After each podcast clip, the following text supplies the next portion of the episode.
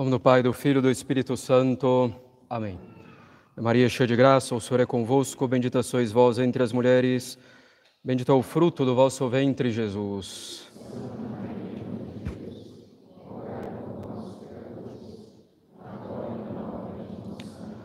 Podem sentar-se.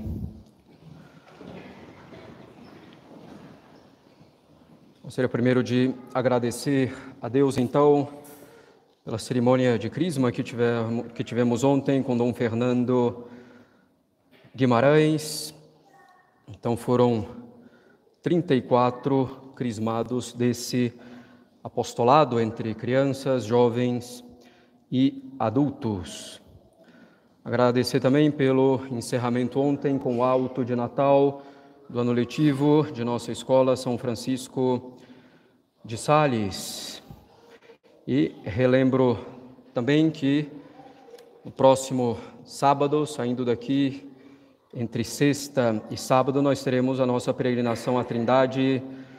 As inscrições já estão se encerrando, informações serão é, divulgadas ainda essa semana. Então, para quem tiver o desejo, poder ver o que ainda é possível fazer. Para os católicos, na semana passada, em Curitiba, fiz um sermão no primeiro domingo do Advento, falando um pouco da mortificação cristã necessária para nos assemelharmos a nosso Senhor Jesus Cristo, necessária para conhecermos, amarmos e servirmos a Deus melhor, como é a nossa finalidade aqui nessa terra. Vale a pena buscar esse sermão que está disponível na internet.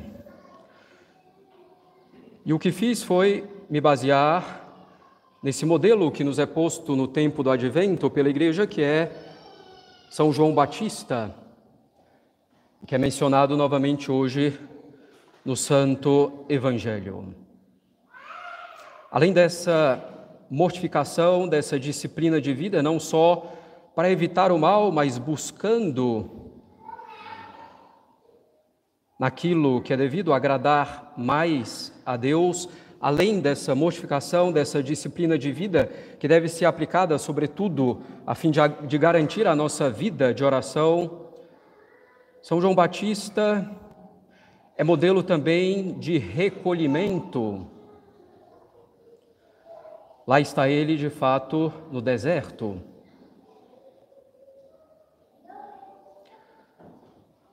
O Senhor disse um dia a Santa Teresa d'Ávila o seguinte: Eu falaria com muito gosto a muitas almas, mas o mundo faz tanto barulho nelas que minha voz não pode ser ouvida, minha voz não pode ser escutada. Com efeito, caros católicos, Deus não nos fala em meio aos barulhos, às agitações dos negócios, dos afazeres do mundo, como se tivesse receio de não ser ouvido, de jogar pérola, enfim, aos porcos, de nos dar graças, nós não aproveitarmos e assim aumentarmos a nossa própria culpa. Essas palavras que Deus gostaria de nos dizer são as santas inspirações, as luzes, os convites, pelo qual esclarece a nossa inteligência, inflama a nossa vontade de amor por Ele. E assim vamos ordenando também as nossas paixões, nossas emoções. Mas aqueles que não procuram o recolhimento, infelizmente, são privados das palavras de Deus, ou de maior abundância nessas palavras. Deus quer, caros católicos, santificar cada um de nós. Ele procura então nos inspirar esse desejo pelo recolhimento.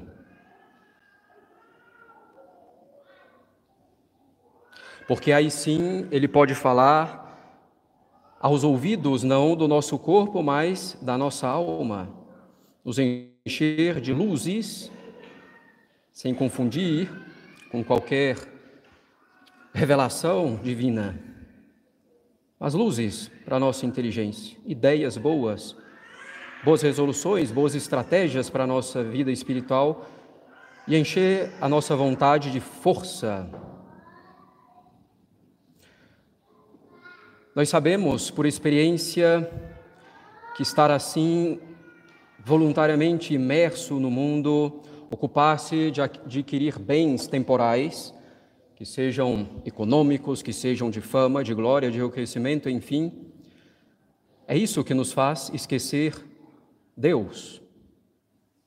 Mas no instante da nossa morte, todas as penas, todo o tempo que nos custaram esses bens da terra, de nada nos valerão ao final das contas. Nos restará somente aquilo que fizemos por Deus, aquilo que também sofremos por Deus. São Gregório Magno diz que não serve ou não serviria de nada que o corpo esteja recolhido do mundo se o coração permanece cheio dos pensamentos, dos desejos mundanos. Ele diz então que para buscar esse recolhimento devemos ao mesmo tempo buscar nos desapegar de todo o bem terrestre. São Francisco de Sales dizia: Se há no meu coração uma só fibra que não é de Deus, que não pertence a Deus, eu quero arrancá-la.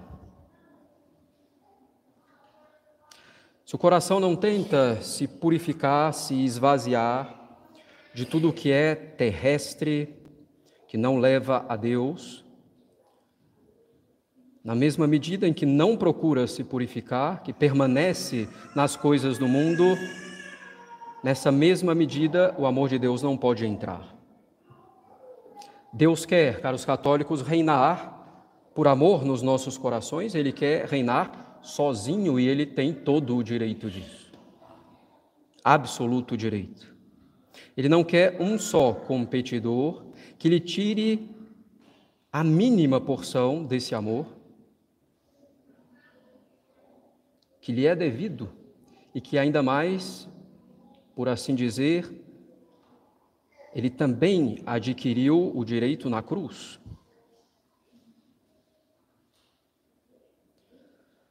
Nosso tema de hoje, então, como já temos claro, é o recolhimento. Tão necessário para o nosso progresso. Algumas pessoas, para não dizer quase todos nós, nos queixamos que nossos exercícios de piedade, nossas práticas, nossas orações, nossas meditações mesmos, nossas comunhões, nossas leituras, nossos terços,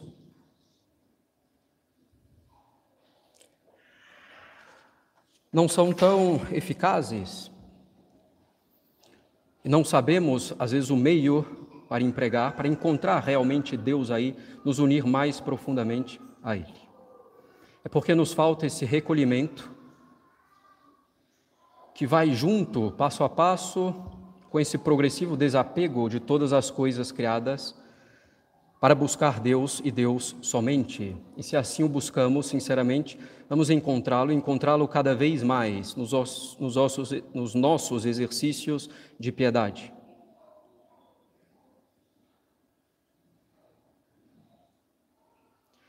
E, caros católicos, esse recolhimento de que tratamos aqui não é o recolhimento simplesmente dos padres do deserto de São João Batista, que também ele foi para o deserto, é o recolhimento dos monges, dos religiosos, dos sacerdotes.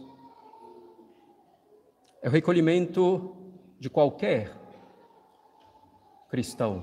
Deve ser o recolhimento de qualquer cristão.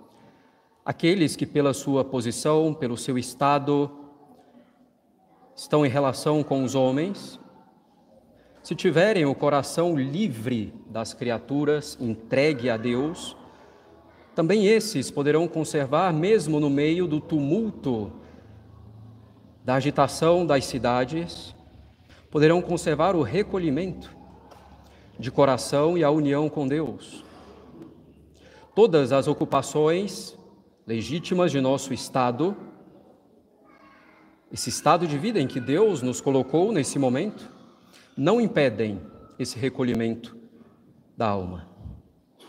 Lembremos sempre do exemplo clássico de Santa Catarina de Sena, que encontrava Deus mesmo através das suas tarefas ali de limpeza da casa, que seus pais a tinham obrigado, para tirá-la justamente de suas ocupações piedosas, mas em todos esses trabalhos que exigiam tanto exteriormente e fisicamente, ela se retirava em seu coração, que ela, que ela chamava a sua cela. E ali ela convivia intimamente com o Senhor.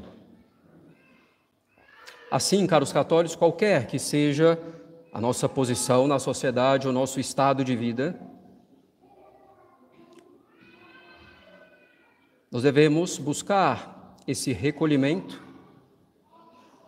cumprindo ao mesmo tempo todos os deveres de nosso estado de vida, tudo aquilo que a vontade de Deus nos manifesta por esses deveres de estado.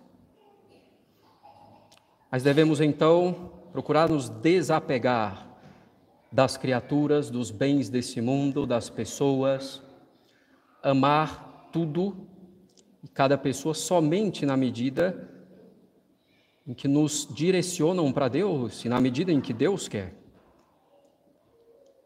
E é preciso, caros católicos, nessa busca por esse recolhimento, nos desapegar principalmente de nós mesmos, combatendo sem cessar os movimentos do nosso amor próprio, em primeiro lugar. Por exemplo, um objeto nos agrada, mas não nos é necessário. Podemos, em vários momentos, então, deixá-lo ali justamente porque nos agrada e oferecer isso a Deus. Uma pessoa nos fez mal, é preciso fazer para ela o bem exatamente porque nos fez mal. É preciso então querer e não querer de acordo com aquilo que Deus quer e não quer, e não ter nenhuma preferência a não ser aquilo que Deus prefere. Devemos então, caros católicos, buscar sinceramente, verdadeiramente, com força, apoiados na graça, devemos procurar esse recolhimento. Recolher-se é virar a alma de fora para dentro, a fim de colocá-la sob a ação do Espírito, da graça que está em nossa alma, se estamos em estado de graça, é evidente. Devemos procurar nos recolher interiormente em Deus. Esse recolhimento, caros católicos, consiste em aplicar todos os nossos sentidos, todas as faculdades da nossa alma, memória, imaginação, inteligência, vontade, no serviço do amor de Deus, presente em nós pela graça pela inabitação da Santíssima Trindade.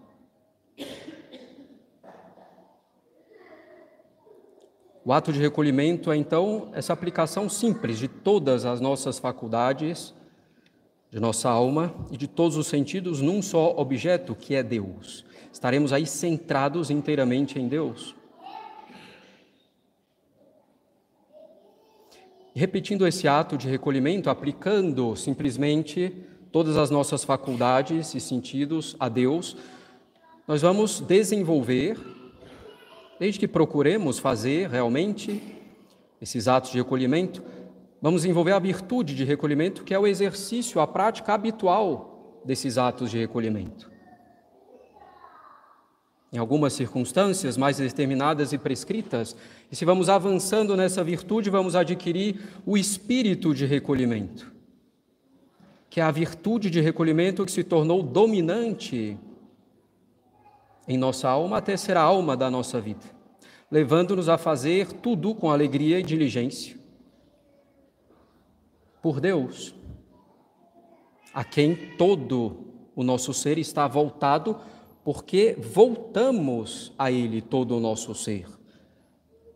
Nos voltar a Deus inteiramente, caros católicos, não é algo que vai acontecer automaticamente, sem que queiramos intensamente. Com a graça de Deus que devemos pedir para isso. E para então alcançarmos esse recolhimento, é preciso procurar um recolhimento, procurar praticar um recolhimento exterior, para que tenhamos então todos todas as faculdades da nossa alma, os ouvidos da nossa alma voltadas para Deus. E o primeiro passo é procurar praticar um recolhimento exterior. Recolhimento exterior que nos diz, bem, até aqui nos baseamos sobretudo em Santo Afonso, Maria de Ligório. Agora vamos aproveitar um pouco o que nos diz São Pedro Julião Eimar. Esse recolhimento exterior, nos diz ele, se baseia na solidão, no silêncio e na modéstia do corpo. Com efeito, como dissemos, Deus não gosta da agitação, nem faz ouvir sua voz no barulho do mundo. Ele quer calma, paz, uma certa solidão na alma com Ele, ainda que em meio ao mundo, como é nosso dever de Estado. É no silêncio e no repouso que a alma piedosa progride no repouso não da preguiça, da preguiça não, não no repouso físico, mas colocar-se realmente nessa solidão diante de Deus de tempos em tempos. Ao longo do dia, procurando pequenos momentos assim. Aí vamos nos tornando mais familiar com Deus e nos afastando do tumulto mundano, nos desapegando das criaturas.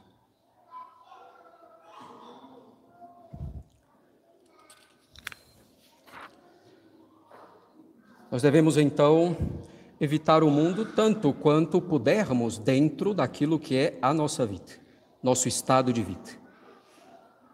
É tempo perdido, repitamos, aquele tempo que se consagra assim ao mundo, sem necessidade, sem proveito claro para a nossa alma. A alma se dissipa, o coração fica preso, ou então se macula, a piedade murcha, a virtude se enfraquece. Devemos conservar a graça que está num vaso muito frágil que somos nós. Então, essa solidão, bem entendida, mesmo entre os nossos afazeres devidos, justos, no mundo. E o silêncio,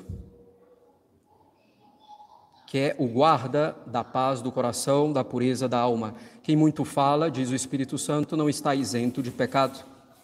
A alma vai se esvair em palavras inúteis, vai ferir com as palavras a caridade a humildade. Então, as nossas palavras devem ser sempre uma homenagem à verdade, um louvor à caridade, um sacrifício de humildade, de doçura. Nossas conversas não sejam inúteis, sejam proveitosas, justas.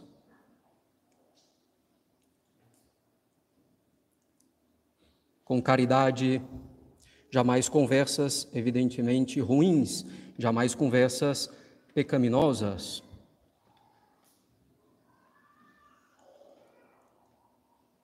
É no silêncio e no repouso que a alma piedosa progride.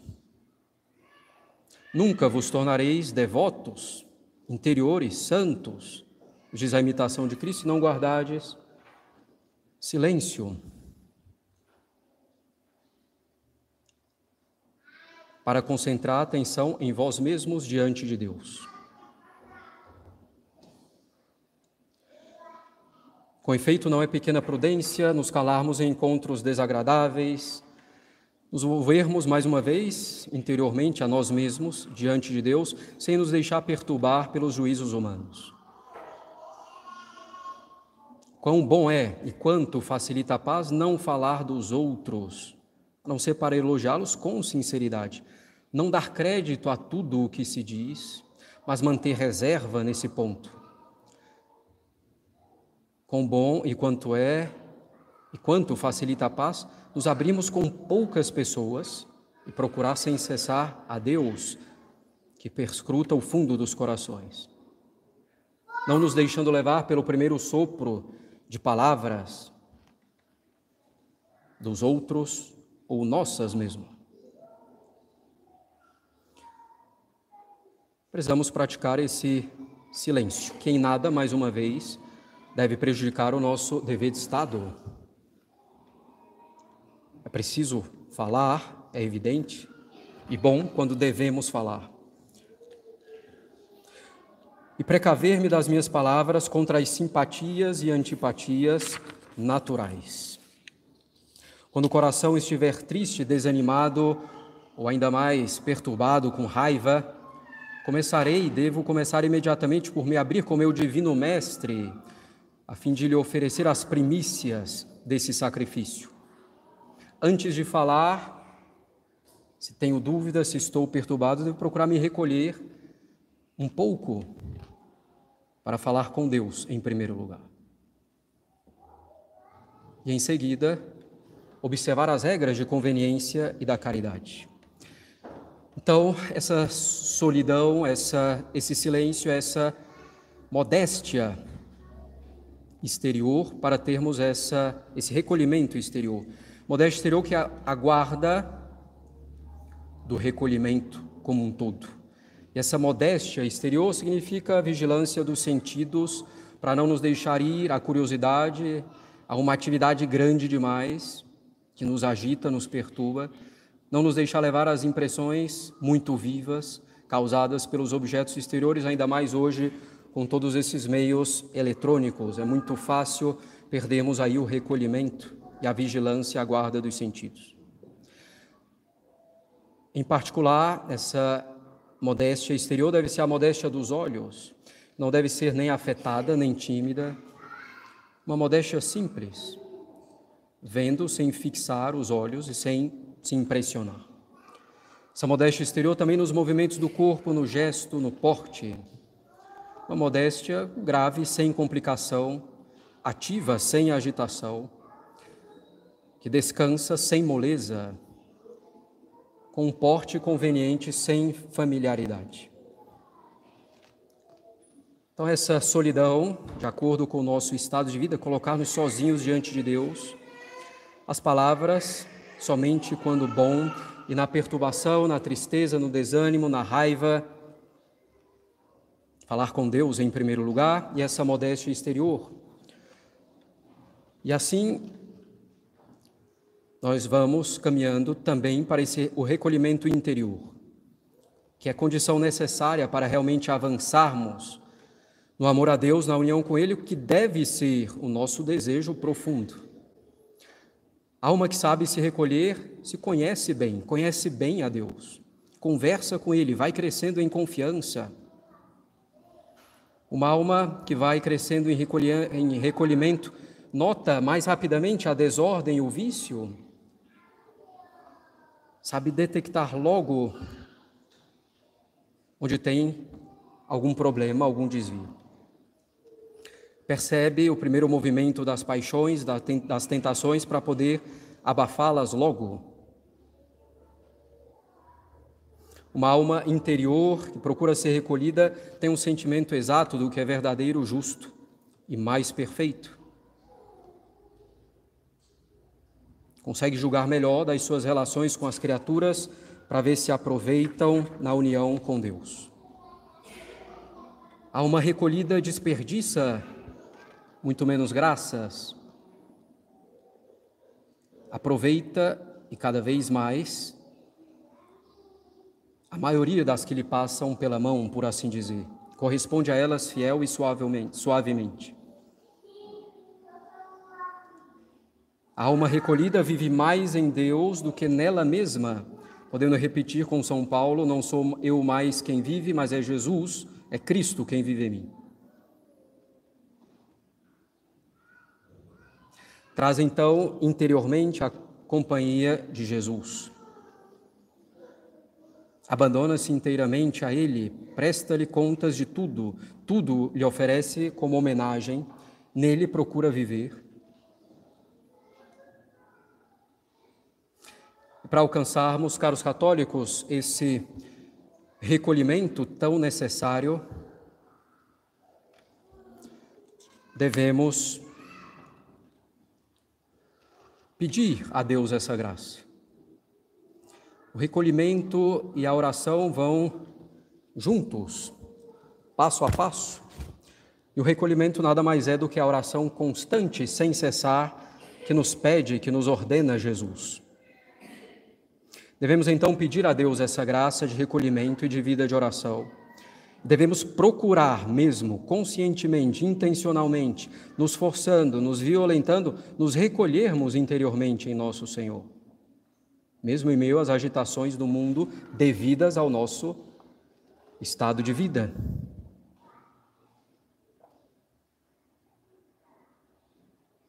Devo procurar proceder sempre na calma e na paz, ainda que a parte inferior da minha alma, as paixões, estejam agitadas. Quando estivermos então perturbados, agitados, comecemos por nos pacificar, procurando nos recolher de algum modo nessa solidão, nesse silêncio. Ainda que diante dos outros, mas de maneira imperceptível, exercitando-nos habitualmente no pensamento da presença de Deus em nós pela graça aceitando interiormente, nas tribulações internas ou externas, a vontade de Deus em relação a nós. Antes de querer escapar de uma tribulação, aceitar a vontade de Deus. E depois, pedir a Ele condicionalmente o que Ele quer. Combater as tentações por atos interiores, pelo olhar rápido a Jesus, a Maria, como que dizendo: Senhor, sabeis que eu vos amo, e vos hei de amar até a morte. É o olhar do amor cheio de confiança e cheio de indignação contra Satanás, é o protesto do nosso amor e o nosso pedido de socorro tranquilo, mais firme a Deus. Devemos também banir nas desolações, nos abandonos íntimos, toda agitação, toda inquietação, sem recorrer demasiadamente aos meios exteriores que nos poderiam proporcionar algum alívio antes de procurar um meio exterior, ainda que legítimo, procuremos o meio interior, que é Deus, que é nosso Senhor, que é Nossa Senhora.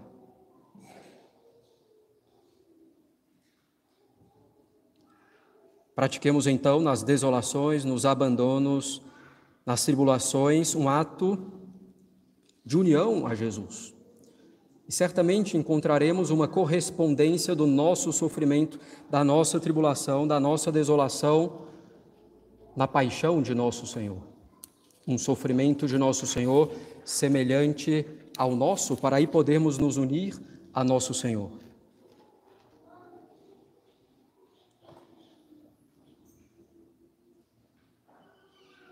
Devemos então, caros católicos, aplicar a esse meio de salvação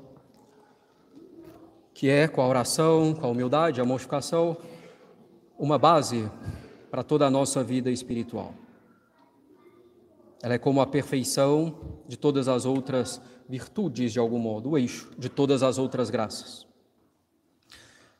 E agora podemos também saber melhor, com mais consciência, porque o demônio combate com tanta violência esse espírito interior Vejamos nossa sociedade moderna, quanto agitação, quanta agitação, quanto barulho, quantos meios tão fáceis de distração, de nos voltarmos para o exterior.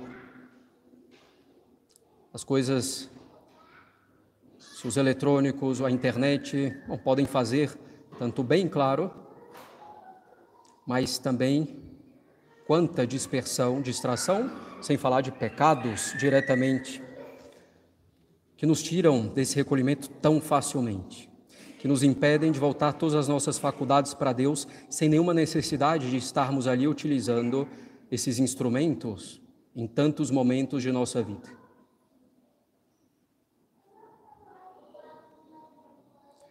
Então é para nos perturbar, nos fazer perder de vista a nossa alma e Jesus, que inspira a nossa alma, que dirige, que trabalha e combate com ela que o demônio, que o inimigo favorece tantas distrações, tantas agitações, tantas perturbações, tantas coisas que agradam tão intensamente, tão rapidamente os nossos sentidos, nossas paixões, para nos distrair de nosso Senhor.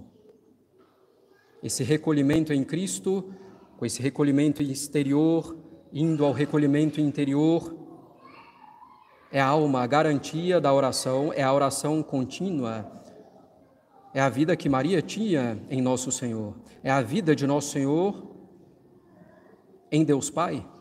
Deve ser então a nossa vida em Cristo. E é claro, procurar esse recolhimento de maneira ordenada, não é, mais uma vez, não temos conversas devidas, não estarmos no mundo quando é devido pelo nosso dever de Estado, às vezes mesmo alguma conversa que não é ruim, mas que também não é tão útil, mas por caridade em um dado momento, sem prejudicar nossa oração, os nossos outros deveres de Estado mais importantes, evidentemente. Não é deixar essas coisas, mas é nos recolher realmente em nosso. Isso vai exigir força, mortificação de nossa parte, do nosso tempo, daquilo que nos agrada e que gostaríamos de usar, de vir. Peçamos então a Deus essa força, junto com esse pedido do recolhimento. E a oração, a fidelidade à oração, para caminharmos nesse recolhimento. Peçamos então a São João Batista, intercessor nesse tempo do advento, para que nos torne almas recolhidas. Não é o privilégio de alguns poucos chamados a uma vocação específica. É o chamado comum, porém excelente de todos nós católicos. Em nome do Pai, do Filho e do Espírito Santo. Amém.